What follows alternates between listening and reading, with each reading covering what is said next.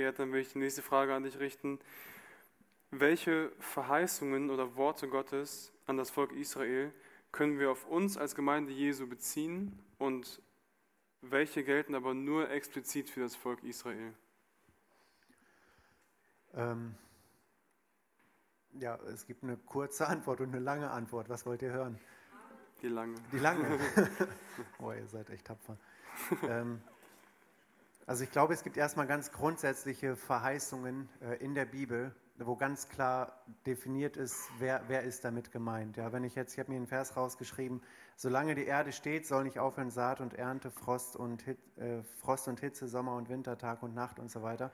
Also eine ganz allgemeine Aussage an alle Menschen und jeder darf wissen, okay, die Aussage, die gilt auch mir, gar keine Frage. Oder denn so sehr hat Gott die Welt geliebt, damit alle, die an ihn glauben, ja, also alle sind gemeint. Ähm, und so gibt es viele Verheißungen, wo man beim ersten Lesen sofort weiß, boah, diese Verheißung, die gilt auch mir und ich kann sie für mich in Anspruch nehmen. Dann gibt es äh, weitere Verheißungen, die eben an, zum Beispiel dann an das Volk Israel gerichtet sind. Und dann stellt sich eben genau diese Frage, die wir hier haben.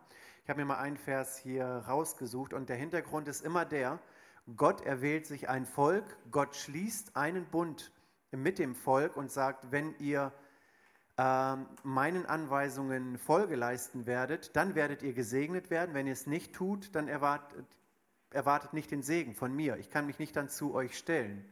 Und dann sagt er ganz konkrete Dinge.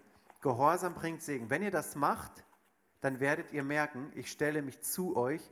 Und diese Aussagen, die dann an Israel gerichtet werden, die sind dann auch nur an Israel adressiert. Und die haben wir dann eigentlich auch nicht auf uns zu übertragen.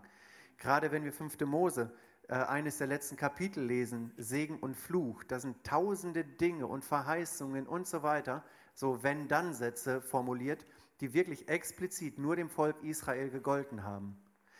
Dann gibt es natürlich diese wunderschönen Perlen, also die, die schönsten Verheißungen im Alten Testament finden wir vor allen Dingen im Buch äh, Jesaja, Jeremia und so weiter. Ich habe dich je und je geliebt oder denn meine Gedanken sind nicht deine Gedanken. Also ganz, ganz tolle Sachen, die wir da finden. Und da stellt sich jetzt die Frage, total schade, dass es nur an das Volk Israel gerichtet ist. Äh, können wir sie an uns, auf uns übertragen? Ähm, ich habe uns mal exemplarisch auch einen sehr, sehr schönen Vers mitgebracht. Da heißt es, denn es ist nicht ein leeres Wort an euch, also Gott spricht, das ist nicht ein leeres Wort an euch, sondern es ist euer Leben. Und durch dies Wort werdet ihr lange leben in dem Land, in das ihr zieht über den Jordan, um es einzunehmen. Also Gott gibt dem Volk sein Wort, erwartet, dass sie sich nach dem Wort richten und sagt, ihr werdet das, Volk, äh, das Land einnehmen, aber haltet euch an mein Wort. Wenn ihr das tut, dann werdet ihr das Verheißene sehen. Und das ist eine Aussage beispielsweise, oder eine Verheißung, die explizit nur dem Volk Israel gilt und nicht uns. Aber wir können trotzdem jetzt diese Frage stellen ähm, und, und sagen, okay, das gilt erstmal dem Volk Israel, aber was, ist, was steckt noch drin in diesem Vers? Es geht um das Wort Gottes, um das um sich, äh, es geht darum, dass wir uns an das Wort Gottes halten sollen. Äh, und wenn wir das tun, dann erleben wir besonderen Segen in unserem Leben. Und das ist quasi ein Prinzip, das wir auf uns heute genauso eins zu eins übertragen können. Und so gibt es eben total viele Verse, wo wir eben verschiedene Verheißungen finden an das Volk Israel, wo Gott sagt, ich habe dich je und je geliebt, darum habe ich dich aus lauter Güte zu mir gezogen. Ja, das gilt dem Volk Israel. Es ist der Augapfel Gottes und das gilt in erster Linie Israel, Punkt. Aber trotzdem können wir dann vom Gesamtkontext der Bibel schauen, hat Gott mich genauso geliebt? Ja, hat er. Hat er, sich, hat er mich zu sich gezogen? Ja, hat er. Stimmt, das ist eine allgemeine Wahrheit, ein allgemeingültiges Prinzip, also kann ich diese Verheißung auch genauso auf mich übertragen. Und das ist eben wichtig, dass man sich immer den Kontext anschaut. Ja, wenn es dann irgendwie in, in Mose darum geht, und wenn ihr keine Geländer um das Haus macht, dann geschieht Unglück, dann ist es erstmal an das Volk gerichtet. Aber das Prinzip dahinter ist klar, es soll auf Sicherheit geachtet werden, wenn ein Haus gebaut wird. Also das dahinterliegende Prinzip, das können wir eigentlich immer auf uns äh, anwenden. Was ist der eigentliche Gedanke dahinter, den Gott hat, hinter dieser Verheißung beispielsweise? Ähm, und wenn es dann irgendwie konform ist, äh, dann können wir das durchaus auf uns übertragen. Dann haben wir eben an das Volk Israel, an Einzelpersonen gerichtet.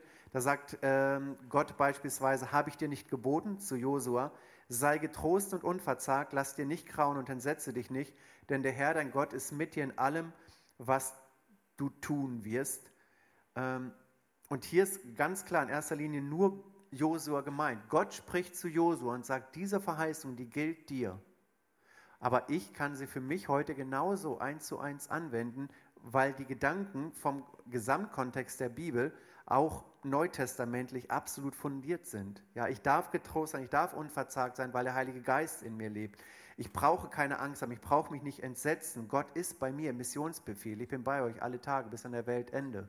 Das heißt, es deckt sich mit der gesamten Schrift, also darf ich es auch an uns übertragen. Wenn es dann aber heißt, ja, und du wirst schwanger werden und einen Sohn gebären, den Vers, den würde ich eher nicht auf mich übertragen, ja, weil da eben eine andere Verheißung und jemand anders ganz konkret gemeint ist. Also man kann die Frage nicht pauschal so oder so beantworten, sondern wirklich wiederum, da sind wir wie bei deiner Frage, rein ins Wort Gottes, Kontext, wer ist gemeint, was sagt die ganze Schrift darüber aus und dann werden wir merken, auch wie viele Perlen wir auch äh, haben. Und gerade auch auf, als Gemeinde, da dürfen wir eben auch nicht den Fehler machen und sagen, äh, Gemeinde ist jetzt einfach durch Israel, äh, Israel ist einfach durch die Gemeinde ersetzt worden und alles, was Israel gegolten hat, gilt jetzt der Gemeinde. Nee, Gott wird seine Geschichte mit dem Volk Israel noch zu Ende schreiben und die Verheißungen, die an das Volk Israel gerichtet sind, sich noch nicht erfüllt haben, die werden sich noch eins zu eins erfüllen.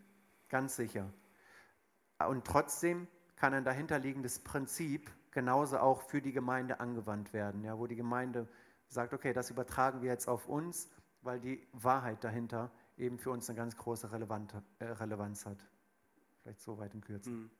Also würdest du sagen, wenn man alttestamentliche Stellen hat und die durchaus auch neutestamentlich belegen kann, ist es auf jeden Fall etwas, was wir für uns auch anwenden können ne? oder für uns äh, mitnehmen können, was wir uns als Verheißung auch rausnehmen können. Genau, aber ich würde nicht zu schnell immer den Sprung ins Neue Testament haben. Mhm. Also, wenn ihr euch mal einen Kommentar beispielsweise zu den Psalmen äh, anschaut, also ich schätze Benedikt Peters als Ausleger, aber wenn man sich beispielsweise seinen Kommentar zu den Psalmen anschaut, bevor er den Text auslegt, ist er schon bei Jesus und beim Neuen Testament. Mhm. Und er wird dem alttestamentlichen Text gar nicht gerecht. Also zunächst, was war die eigentliche Intention? Wie hat Gott in das Leben des Volkes Israel hineingesprochen? Was war die Intention, das Herz Gottes? Und dann natürlich kann man sich dann als zweiten Schritt darüber Gedanken machen, im Gesamtkontext auch des Neuen Testaments der Gemeinde, auch inwiefern können wir es auf uns übertragen. Mhm. Und dann denke ich, ist es auch völlig in Ordnung, wenn wir eine Verheißung, die an Israel gerichtet ist, auch dann im Gottesdienst zitieren und sagen, und schaut, das hat Gott auch für uns als Gemeinde, weil es eben im Neuen Testament äh, aufgegriffen wird.